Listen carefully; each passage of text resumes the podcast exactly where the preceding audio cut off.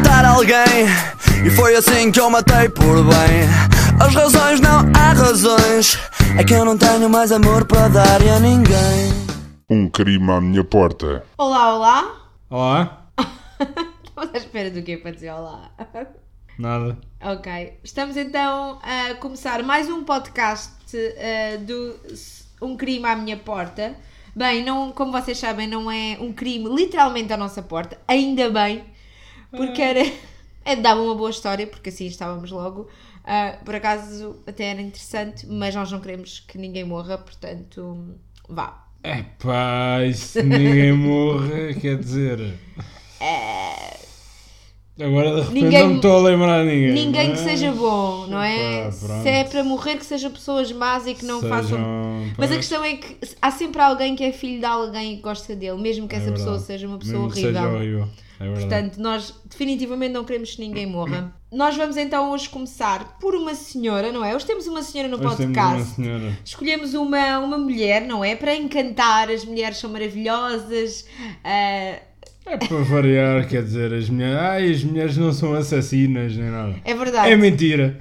É verdade. Há muito esse mito que as mulheres não são ah, tão Ai, assassinas são- como os homens. Elas são muito calvinhas e não fazem nada. Não somos calmas, mas não há como negar que há mais assassinos. Pelo menos depois- a grande maioria dos assassinatos são cometidos por homens. Quer dizer, eu não tenho ce- certeza a 100%, não me citem, porquê? não li nada científico. Ah! mas, mas, Estás a- a- a inventar? basicamente. Mas, mas baseado na minha experiência pessoal, ah, que, que importa é boa- o que importa, que é nada. Mas pronto, não interessa. Isso é uma boa estatística para fazer. Eu tenho certeza que isso já foi feito por alguém, nós é que não procurámos e agora também não vamos estar a procurar. Mas em todo o caso, deixem só contar-vos uma coisa. Aquilo que eu já percebi, baseado na minha experiência pessoal, é que existem mais crimes ah, de serial killer de ah, homens do que mulheres. E isso não podes negar porque o, o Criminal Minds diz isso. E eu já ouvi lá e se eles dizem é porque é verdade, está escrito. Daqui a bocado andamos a acreditar nas coisas que vemos no Facebook também, não? Não, não é isso. Estamos a falar de uma série de televisão que até tem algum rigor científico, quer dizer, na minha modesta opinião. Ah, não interessa. Ah, mas a verdade é que, e se tu vires a maior parte dos, dos documentários que existem na televisão sobre ahm, homens e sobre mulheres serial killers, qual é a proporção de mulheres serial killers? Um, dois no máximo. De homens, 20, 30, 40. Ah, pá, é verdade, não podes É negar. capaz. Temos vários. Eu, eu podia-te nomear vários. Porque os homens são mais malucos que as mulheres. Ah, pois. Bem, se nós estivéssemos no capaz. século XVIII, eu diria que era porque os homens têm um sangue quente. Que os homens, quente. sim, são mais animais e as mulheres gostam de estar em casa, Abordar. abordar. Exatamente. Meias. Isso, a fazer tarefas, a serem escravas dos homens, É, basicamente. basicamente. E não têm tempo para andar agora a matar. A matar é com os homens. Exatamente. Os ne- homens é que são, altura. são força, são determinação, são. São bobadeiras. É isso, são maus. são jogos de póquer. Não sei se são charutos. É isso, é bem. É, ou seja, a boa vida é com os homens. As É mulheres ficam em casa. A fazer, na- a fazer nada, não, a trabalhar, a cuidar dos filhos, a lavar a roupa. Ah, não fazer nada. É, dá muito trabalho. Eu, eu, eu realmente não. Nós não Um temos homem a filhos. trabalhar para sustentar a família. Yeah, porque as mulheres não trabalhavam. Não, o que é engraçado é que as mulheres trabalhavam dentro e fora de casa, porque É há muitas mulheres nesta altura que já existem fábricas, as mulheres trabalham em fábricas. E por falar em fábricas, nós vamos ter um podcast, não vamos dizer quando, nem Sobre muito uma tema, fábrica. mas acontecer numa fábrica. Portanto, um É crime verdade. numa fábrica. Mas pronto, vamos, não vamos falar mais, porque um ainda crime é um. numa fábrica. Isso é o quê? A nossa introdução já? Pá, Não, não. Estás só a Era testar. só. Só a prejuízo, não é? A testar a, a- a cena. Bem, vamos então começar, Pedro? Vamos começar. Vamos. Então vamos falar de quem? Hoje vamos falar de quem, não é? Vamos falar da Josefa Garcia Saias Greno e do crime da travessa de São Mamed. Yeah, basicamente. O crime. O, crime, O horrível crime. O horrível crime. Portanto, existem, eu acho que até a O maior pânico parte, e o horror. Os nomes basicamente que existem sobre este crime, eu acho que é sobretudo o horrível crime ou horrível tragédia da Travessa de São Mamed e nós hoje vamos falar dele. É Se vocês ouvirem alguma coisa, são os nossos cães que estão aqui ao pé de nós, portanto pedimos já desculpas por isso. Eles podem fazer de vez em quando algum barulho. Tá bem? Sim. Vamos? Então, continuando. Vamos lá. Uh, a Josefa nasceu em Medida na Sidónia no dia 1 de setembro de 1850 e era filha do j- capitão-general José Garcia Saez. Falecido teria a Josefa 3 anos e de Maria Cioane. Ok, Sioana é difícil. Cioane é um nome Tivemos aqui engraçado. dúvida. Se nós alguma vez assassinarmos Sioana. algum nome, eh, digam-nos e perdoem-nos já. Nesta época a família vivia em Sevilha. O pai tinha 74 anos e a mãe menos de 37. Foi por amor. Foi casaram por amor, claramente. Foi, claramente. É, claramente. Pouca diferença de idade. Quer É. dizer, quando ela nasceu só tinha 37 anos. Ah, 37 anos também estás na flor da tua É, juventude. pá, quer dizer, por isso é que ele morreu, tinha ela 3 anos, não? Tinha idade para ser avô dela. Basicamente. Por acaso era engraçado perceber se este era o primeiro filho dele ou não, mas eh, não vale a Duvido. pena. Mas pronto, vá. Duvido. Pronto. Eh, aos 14 ou 15 anos, Pepita, como lhe chamavam os amigos, foi residir para La Corunha, de, de onde era natural a sua mãe. E tinha cerca de 20 anos qu- quando planeou, conjuntamente com a mãe, o regresso a Sevilha.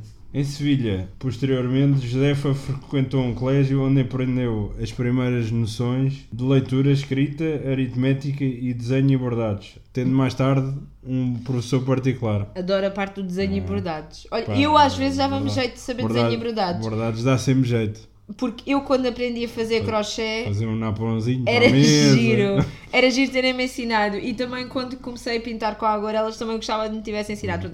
Eu faria bem estas, estas Os aulas. napãozinhos. Yeah, para meter em cima da televisão, Uma coisa para os paninhos. para tapar, É. o, o, o, o coisa Dá do bastante pão. jeito hoje em dia. O coisa do pão. O, cesto do pão cesto com do pão, bordadinhos. Ah, é tão bonito. Muito bem. Bem, Ok. enfim, agradecemos a tua tia. O regresso deu-se durante a queda da Primeira República e o restabelecimento da monarquia com Afonso XII, porque a instabilidade reinava em Espanha e o regime republicano apenas tinha durado 11 meses. Eh, Nesse espaço de tempo, o país entrou em três guerras civis e, por causa talvez da insegurança, optaram por se instalar em Lisboa. Em Lisboa, ah, por volta de 1870, ah, ela vive com a mãe próxima à casa do Adolfo César de Medeiros Greno, que seria o seu futuro marido. O Adolfo era alfacinha, ah, tinha nascido em 1854, era então uma promessa na pintura da época e finalista também do curso de pintura da Academia de Belas Artes.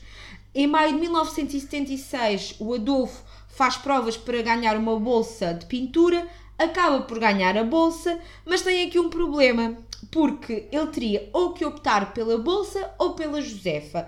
Eu não sei exatamente como é que eles chegam a esta solução, mas ele acaba por casar em segredo com a Josefa e aceitar a bolsa e ir para Paris. Neste caso levou também a sogra, que é uma coisa que a gente faz sempre, é acaba de casar e leva a nossa Leva a sogra. nossa sogra. Só por causa das Pode ser coisas. preciso para alguma coisa. É isso, é isso. Ela, Ela, ela- vai ela é às compras, ela faz. pronto, E mete-se na nossa vida, de certeza. Não, pronto. nada. Não. As sogras não fazem isso. Não, Não. não. A tua não faz isso. Não vou comentar. Porque ela ouve o podcast. Houve. não vou comentar isso. Ok. Bem, a Josefa, o marido, o Adolfo e a sogra, neste caso, quer dizer, a sogra do Adolfo, que é a Maria, Que espetáculo. ah, viveram na cidade de Luz durante 10 anos. O subsídio que o Adolfo ganhava ah, acabou a meio da estadia, isto porque ele basicamente desleixou-se no trabalho, perdeu qualidade, res- desrespeitava os prazos e a Academia de Lisboa suspendeu-lhe a bolsa em 1881. Provavelmente teria sido em 1879 que Josefa percebeu que tinha que suportar economicamente a família. Porquê? Porque o Adolfo tinha se tornado desleixado com o trabalho e perdeu-se na vida boêmia de Paris. Ah, quem nu- Safado. Quem nunca? Quem nunca ia? Por isso começou a aprender pintura. E foi nesta altura que o Adolfo, foi vendendo a, ideia que Josefa era uma mulher, uma, esposa ciumenta, desviando a a atenção do seu próprio comportamento. Esta situação desgastava Josefa física e psicologicamente e foi no trabalho que encontrou algum conforto. É trabalhar que a gente está bem. É verdade, às vezes tra- dis- distrai. Agora, fora de brincadeiras, Distrai um bocadinho. distrai quando tens algum Não estás a problema. trabalhar, não vais- estás a pensar nos teus Exatamente, se problemas. estiveres realmente a trabalhar a sério, não estás a pensar. Claro. Portanto, é uma terapia. E eu conheço pessoas que fazem do trabalho ou fizeram um trabalho uma terapia para a vida. Não vou nomear aqui Ah, Eu ninguém. pensava que ias dizer que conheces gente que não faz nada. Não, também conheço gente que não faz nada, mas não. Ah, conheço E uma vai para o pessoa que trabalho fez. descansar. Não, no meu trabalho não se descansa. Ah, não? Ah, meu trabalho trabalha-se, mas eu conheço pessoas que fizeram do trabalho uma terapia e resultou. Portanto, fiz para isso e fica a dica. Agora, a estreia de Josefa como pintora ocorreu na 13ª Exposição da Sociedade Promotora de Belas Artes, inaugurada em 1884 em Lisboa. Apresentou-se então como discípula de Adolfo Greno, como era normal, Neste caso, eh, todos os críticos viram-na como a surpresa Greno, toda a gente se chamava assim. Sofreu também alguns comentários de dúvida e espanto sobre a sua real capacidade.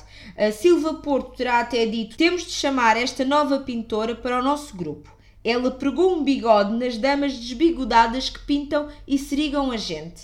Adoro este, este senhor realmente Pregou tem um um. bigode, é espetacular. Adoro, é, é- é de uma É, é, categoria. é. É, classe, é classe, é. muito classe. Em 1886, ela participou também na 16ª exposição do Grupo do Leão, eh, que se encontravam vários artistas modernos da época, como por exemplo os irmãos Bordal Pinheiro, e, esteve também presente de uma forma regular nos certames do Grêmio Artístico.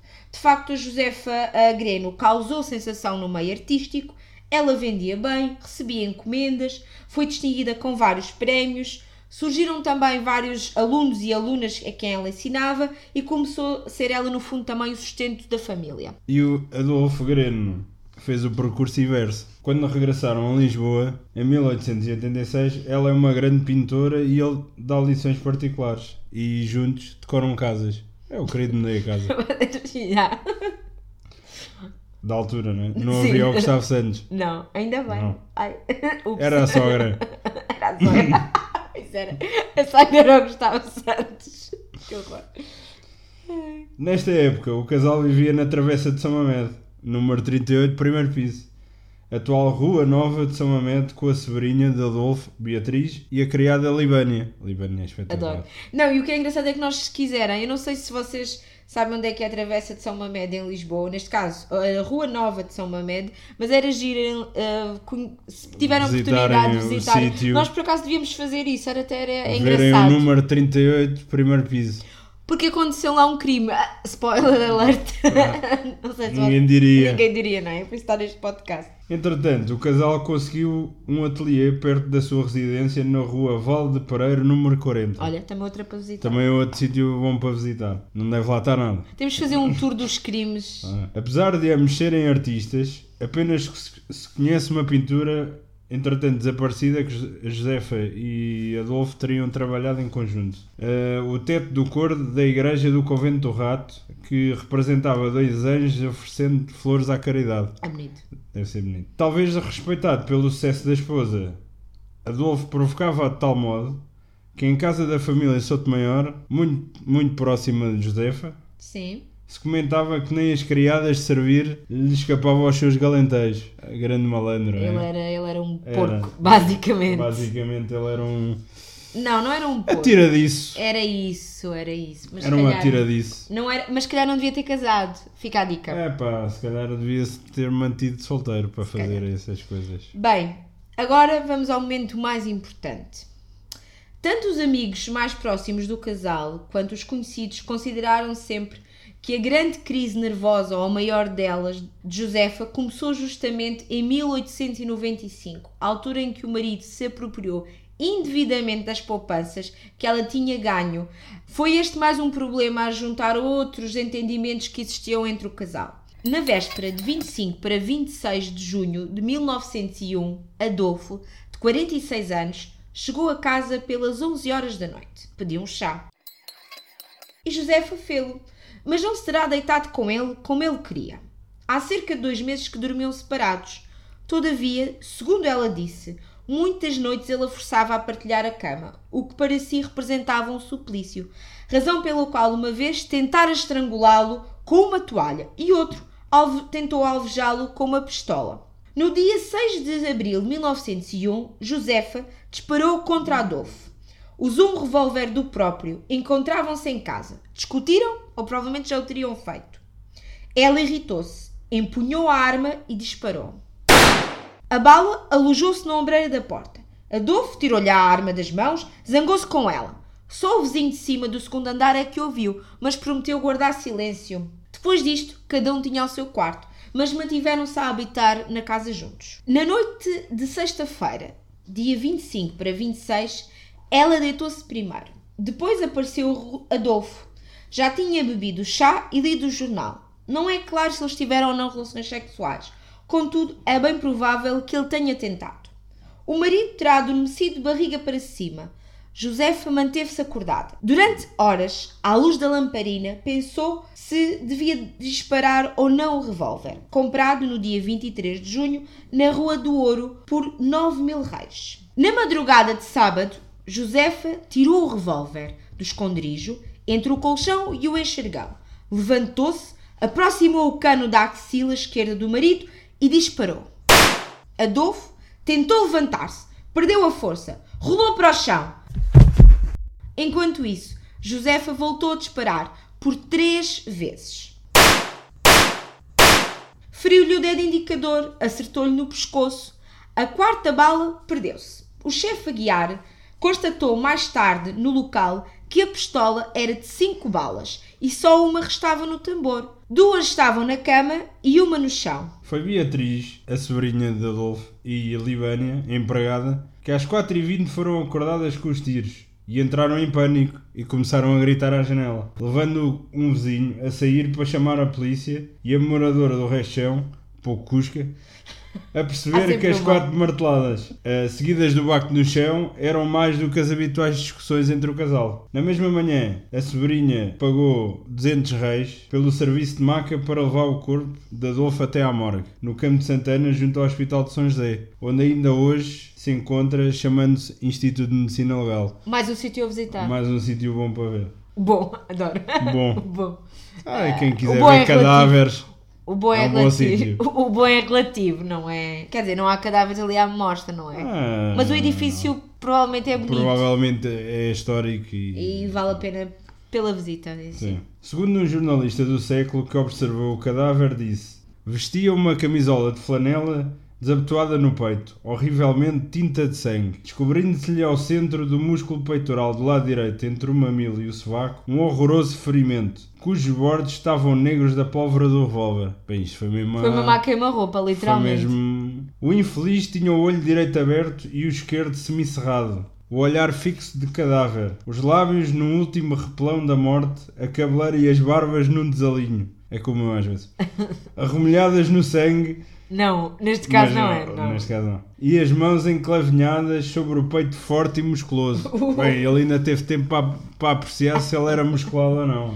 é? Já agora aproveito para dizer que vamos ter o nosso Instagram em um crime à minha porta ponto podcast vamos ter lá uh, fotos obviamente sobre a Josefa. Quer dizer fotos da Josefa não porque não temos mas temos algumas imagens sobre elas também algumas imagens elucidativas sobre este crime portanto passem por lá. E também na nossa página de Facebook que é Pedro? É um crime à minha porta, basicamente. Basicamente. e façam gosto e Façam comentem gosto e partilhem, partilhem Exatamente. e comentem e pronto. digam E pronto. coisas Continuando. Na autópsia vão ser observados três ferimentos e ao primeiro os médicos atribuíram a causa da morte. Foi mesmo à primeira. foi o crime Foi- foi, foi, aquele tirar a cama à mesmo roupa o- aqui na Debaixo do sovaco. É um sítio realmente.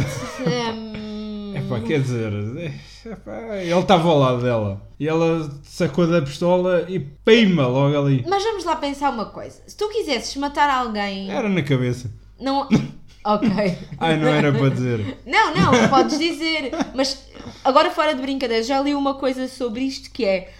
hum, os homens, normalmente, quando se querem suicidar ou matar alguém, escolhem normalmente a cabeça. Sobretudo os suicídios, escolhem a cabeça porque eles não pensam em quem vem limpar. Isto é um pensamento horrível, é mesmo misógino. E as É uma mulheres. execução. Por isso é que é na cabeça. Não, não é isso. Porque eles não se importam e sabem que se deres um tiro na cabeça, a probabilidade de morreres é muito maior do que deres outra parte do teu é corpo. para limpar logo. Não, mas não é isso que eu estou a dizer. O que eu estou a dizer é que os homens não se importam quem é que vai limpar depois deles morrerem, enquanto as mulheres supostamente preocupam-se mais, por isso é que normalmente as mulheres não, não dão nenhum tiros na cara quando se tentam suicidar e por também supostamente querem ah, mostrar a sua figura esbelta ah, no caixão. Eu acho este pensamento e esta coisa que eu li um bocado misógino, devo confessar. Não sei se concordo, tenho Os as minhas homens não sérias querem dúvidas. saber quem é que vai limpar. Epá.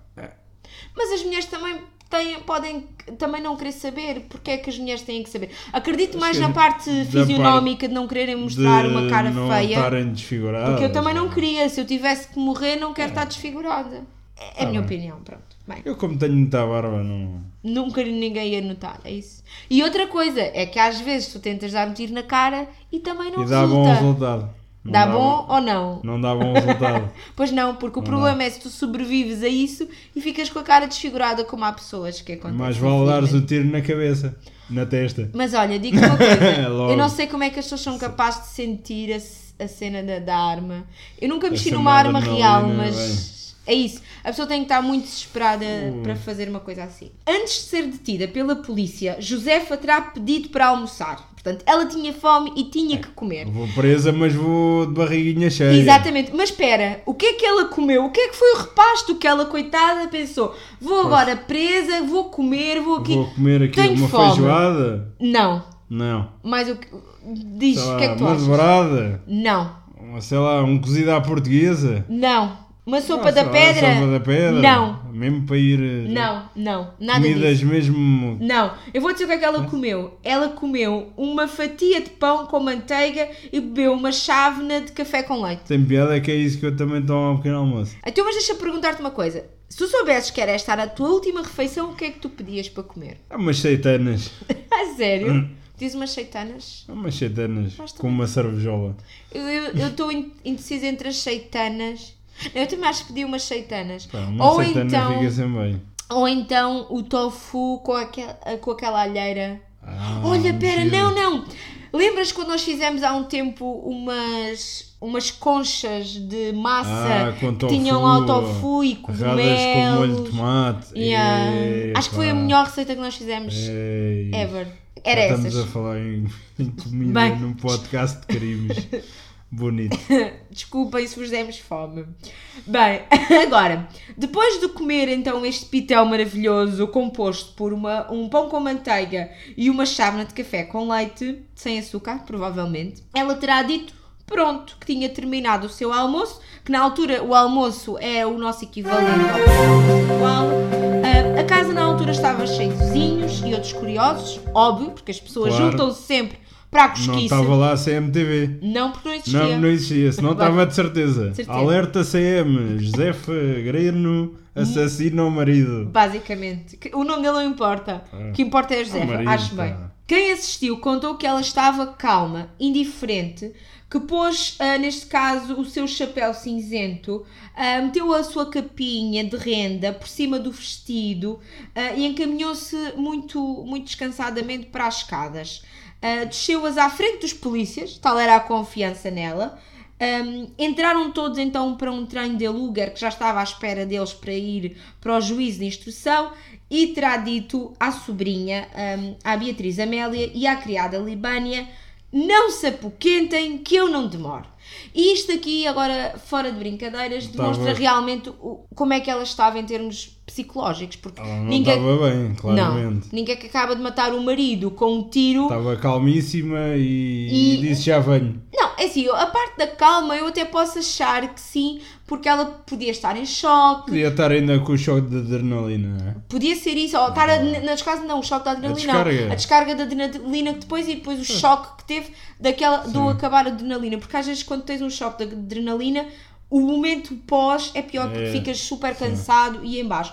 Agora, o que eu acho não é este o caso, eu acho que ela, quando matou o marido, ela descansou, basicamente. Sim. Então ela, tipo, relaxou finalmente. Sente- Sentiu-se mais Relaxa- aliviada. Exatamente, acho que é esse o termo. A questão é que ela também não devia estar bem, quer dizer, não estava de certeza, porque ela ainda diz que não sei porquê, tem porque eu não demoro, porque ela achava realmente que iria matar o marido e ia voltar para E casa. voltava para casa para comer o seu pãozinho com manteiga. Manteiga. E achava no café com leite.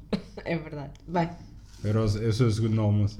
Quando o chefe da terceira secção judiciária descobriu a arma, de novo escondida entre os colchões, no mesmo sítio. Repara, ela foi escondê-la novamente. Onde foi buscar, ela deixou-la outra vez. Arrumadinha. Arrumadinha, Arrumadinha. que. Perguntou-lhe se sentia remorsos e, e a Josefa respondeu: Ninguno. Ai, adoro. Adoro a tua pronúncia. Espetacular. Segundo as descrições da época nos jornais, viveram dois esposos uma vida de anelos e de amores durante largos anos ininterruptamente.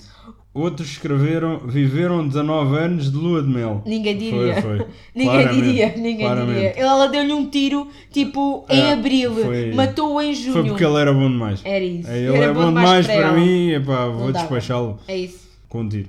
Nos últimos seis anos, desde 1895, quando ele gastou as poupanças, que Josefa acumulava raiva contra o marido gastador e bruto no leito conjugal. Explicando também que muitas vezes o tinha avisado para fugir dela e que não podia viver assim, que se deviam separar para acabar com o martírio. E se calhar deviam se ter separado. calhar Fica a deviam. dica. Pronto. Fica a dica. Terá dito: Trabalhei toda a vida como um homem, mas os últimos anos foram superiores às minhas forças. Lá está, ela estava farta dele. Disse também: tinha de ser assim, não podíamos viver os dois. Ou eu havia de matá-lo ou teria de me suicidar.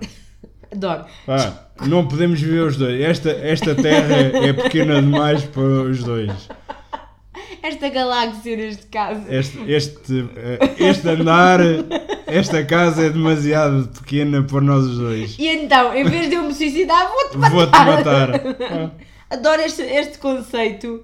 Oh pá, sério. hum, é, pá, é chocante. Quando lhe perguntaram qual a razão deste seu ato, respondeu: Ele gastava todo o dinheiro que eu ganhava, era um desequilibrado. Não podíamos viver bem. A mulher tem os seus direitos. Pois tem, mas não é direito de Acho matar o marido. Fica a dica também. É pá, pois acho que matar o marido é um, é, não é bem um direito. Não, nem é um dever. Pronto. É um crime.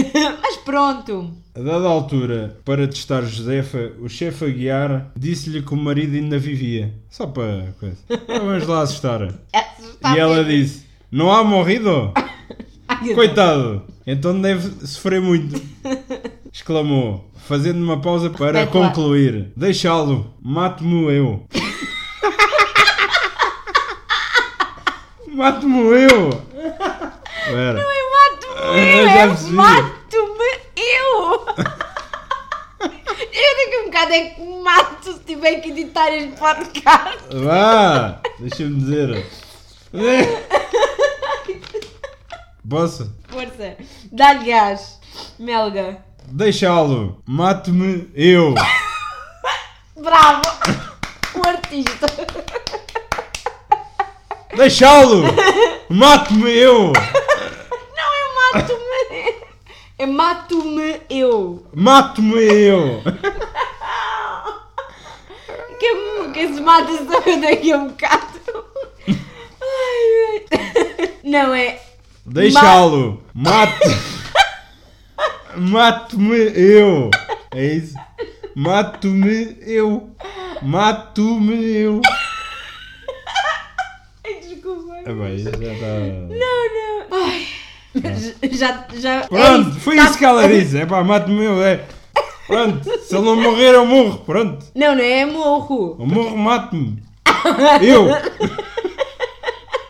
Bem, é, é, é- ai, como é que podemos continuar sérios neste podcast depois disto? Pá, não dá. Depois de meia hora é só dá. para resolver o problema de mato-me eu. Isto, isto mostra que ela estava mesmo desesperada. Se ele Sim. não morresse, morria ela. Tinha que morrer ela. Não podiam estar os dois vivos ao mesmo tempo. Sim. Há um desequilíbrio no universo. Se tiverem os dois vivos, isto não. Não vai correr bem. Não vai. Não, mas. hum, É como andar no bacalhau, estás a ver? Olha, no, parque bacalhau. infantil. Tem que haver um equilíbrio. Aquilo chama-se bacalhau. É o bacalhau. Não há nada.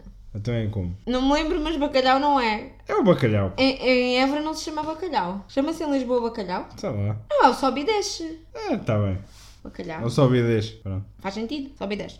Bem, vamos então continuar com este podcast. No ano anterior às, tenta- às tentativas de assassinato e do próprio homicídio, Josefa teve um grande desgosto. Talvez o tonador da sua violência. A mãe, que sempre a acompanhara, mesmo em Paris, morreu. Maria já passava dos 80 anos, mas nunca deve ter deixado de acalmar a relação tempestuosa entre a filha e o genro.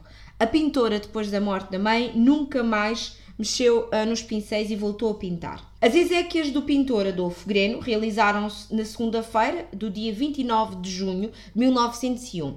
O funeral foi pago pelos amigos do casal Joaquim e Madalena Sotomayor em casa de quem a pintora jantou na sexta-feira, em que assassinou o marido de madrugada, enquanto o Adolfo visitava uma cliente em Sintra. Era uma amante. Não, alegadamente pode, quem sabe, ser uma amante. Era uma amante. Para a Josefa de certeza que era, mas pronto. No dia do funeral, já Josefa passara por dois interrogatórios e desmaiara ao entrar na cadeia. A sobrinha, a filha do irmão do Adolfo, a Beatriz, e, agora- e também muito pouco simpatizante com a tia, basicamente ela não gostava dela, entregou na prisão o colchão e as roupas que ela tinha pedido, mas não chegou a visitá-la. Quem foi realmente com frequência visitá-la foi o pintor e escultor Artur Prat, o professor Pinto da Almeida e a amiga Madalena Sotomayor, que pagava as refeições confeccionadas no Hotel Europa para Josefa comer na prisão. A pintora nunca perdeu o apetite, pelo contrário, ah, em sua defesa disse que foi a única distração do seu espírito. Ela era uma- um bom garfo, ela era uma foodie, ela era uma foodie, Era- porque... E ela viu foi Desde que, na altura houvesse, errada. desde que porque- houvesse comidinha, estava tudo bem. Ela viu foi na altura errada, porque agora ela com o zumato e etc ia Ah. Descobria- safar-se tipo Não, e a. Madalena Sotomayor podia ir buscar comida a mais sítios. Não, Não, não ia buscar, mandava o Globo entregar. é verdade. Ou, Ou o Uber Eats, Eats, por exemplo. 48 horas depois de ter disparado o seu revólver de bolso, Josefa foi novamente chamada a depor. O juiz, pena calado, pensou que ela estaria mais tranquila. Porém, mostrou-se ainda mais abatida, andando com dificuldade de lamento em lamento. Josefa repetiu à polícia e aos médicos que a analisaram durante dois meses no antigo convento de Rilhafoles, para onde foi levada no dia 2 de julho, posteriormente eh, chamado Hospital Miguel Bombarda, que as suas queixas contra o marido eram bastantes. Por exemplo, ela dizia que ela lamentou a sua existência, o sofrimento injusto perante as suas qualidades como pessoa, a sua força para aguentar. O culpado, segundo ela, tinha sido ele. O homem é que enganava, que tinha amantes, que era uma coisa em casa e outra na rua. Miguel Bombarda, que será assassinado, como vocês sabem, por um doente dois dias antes da implantação da República, no dia 5 de outubro de 1910, empenhou-se bastante neste caso. Ah, se também se quiserem conhecer o caso do crime do Miguel Bombarda, basta então que ouçam o nosso episódio Não é? anterior, que é o nosso episódio de estreia no podcast, para verdade. poderem conhecer melhor sobre este Vão crime. saber todos os detalhes do crime do Miguel Bombarda. É verdade. Tudo. E o que é que ele disse antes de morrer? E o que é que ele eh, tinha no bolso? Tinha muita coisa no bolso. É verdade, nunca mais me esqueci disso. Bem, Este caso tratou-se de um grande impulso para a luta de Bombarda em defesa da irresponsabilidade penal dos doentes mentais, que desencadeou grandes resistências nos tribunais e na opinião pública. Em 2002, o psiquiatra Carlos Nunes Filipe, ao apreciar o relatório médico-legal e o complemento para a observação clínica do José Fagreno, concluiu que não se apura sintomatologia que preencha os critérios de diagnóstico de perturbação psicótica. Por maioria de razões, não são preenchidos os critérios de diagnóstico de delírio de ciúme invocado pelo Dr. Miguel Bombarda. Por outro lado, parece claramente preenchidos os critérios de diagnóstico para perturbação paranoide de personalidade. portanto, o problema dela era a perturbação paranoide Paranoide de de personalidade. personalidade e não Os eh, ciúmes. o, o delírio O de delírio ciúme. de ciúme que era invocado. Que ela realmente não que ela tinha realmente não tinha ciúmes dele, dele. não é? Ela estava farta dele, Ela já estava eh, cheia de ouvir. Estou cheio de ouvir.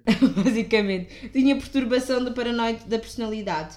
José Fagreno ah, morreu no dia 27 de janeiro de 1902, às 21 horas, sete meses depois de ser internada. Ela foi enterrada em cortejo fúnebre no dia 30 ah, para o cemitério do Alto São João, o mesmo cemitério onde Adolfo foi enterrado, juntinhos. Também podem ir lá tentar perceber onde é que ela está. Isso era engraçado também. Agora, não percebem uma coisa. Ela teve que o matar porque não podiam os dois estar... Ela teve que o matar porque não podiam estar os dois na mesma cidade, no E mesmo depois serem universo. enterrados no E mesmo depois enterrados- cemitério. Ah, O mundo é pequeno, é? É isso, literalmente. literalmente. Nem aqui, ela deve ter pensado no céu. Nem, nem depois aqui de morta. livre- Nem aqui me livre deste homem. Matei-o para não o atorar. E agora Morri. Vou ter que o atorar na mesma. É verdade. Podiam ter, ter lá. Epá, metido nos prazeres. Acho que era melhor, nos prazeres. Sim, ela Dava. podia estar, eh, pronto, descansadinha Nos na sua, na sua morte. No seu leito de morte. Já Quer não- dizer, ainda, vai- ainda foi ter que levar com o marido depois de morta. Quer dizer, lá com o marido é como quem diz. Ele, quer dizer, ele, não Naquele se, ele não se mexe muito. É que que horror. Bem, 11 horas após a morte, foi feita a autópsia de Josefa por Miguel Bombarda e por Silva Amado. Os médicos concluíram que morreu do mal de Bright, ou seja, por uma insuficiência renal crónica. A este mal ah, somava-se também a decadência neurótica. Ahm, também o Silva Amado notou que o coração de Josefa tinha mais do dobro do peso e da medida de um coração feminino. E o que é engraçado, o que eu penso quando leio, obviamente, isto, é que, apesar de todo o coração gigantesco que ela tinha, mesmo assim ainda não encontrou lugar para aguentar o marido naquele Verdade. coração. Com um coração desse tamanho e não conseguiu aturar o marido. É, é, é poético e triste ao mesmo tempo, não é? É dramático. Isto parece Ela um era mais drama. velha que o, que o Adolfo. Não, ele nasceu em mil. Vamos já aqui às nossas fontes, portanto, Eu acho que ela era mais 1854. Ah, era, era 4 nasceu. anos. Pois, Ah, mas também 4 anos não é significativo Mas- quando o pai era 37 anos mais velho que a mãe. pois quer dizer. E pronto, terminamos este podcast. Espero que tenham gostado desta história. No fundo, é isso que nós quisemos passar. Foi uma história, ah, infelizmente, de um crime, mas não deixa Claro. de ser uma história, sobre a Josefa Greno, sobre este horrível crime ah, da Travessa da Madalena. São Mamed. Isso. Madalena é outra rua. Ok. Também deve haver lá um crime. Vamos pesquisar. Vamos tentar descobrir Vamos algum. tentar descobrir para, Na Madalena. para eu ficar mais descansada. Sigam-nos no nosso Instagram. Sim, em um no- crime à minha porta ponto podcast sigam-nos no, no Facebook, Facebook, e no SoundCloud, avalia-nos também no iTunes, nas várias plataformas que temos já no disponível Acast, no Spotify, já tinha dito? Spotify? Não, não tinhas. E Estamos no Spotify já? Estamos no Spotify. Spotify, Acast, SoundCloud, iTunes Ah, e... e em siga- breve mais aonde Eu Não sei. ok Agora Então- não me lembro assim de mais nenhum. ok Mas se descobrir algum, eu vou lá pôr aquilo. ok Está bem? então até à próxima beijinhos Então vá, até a próxima. tchau Tchau.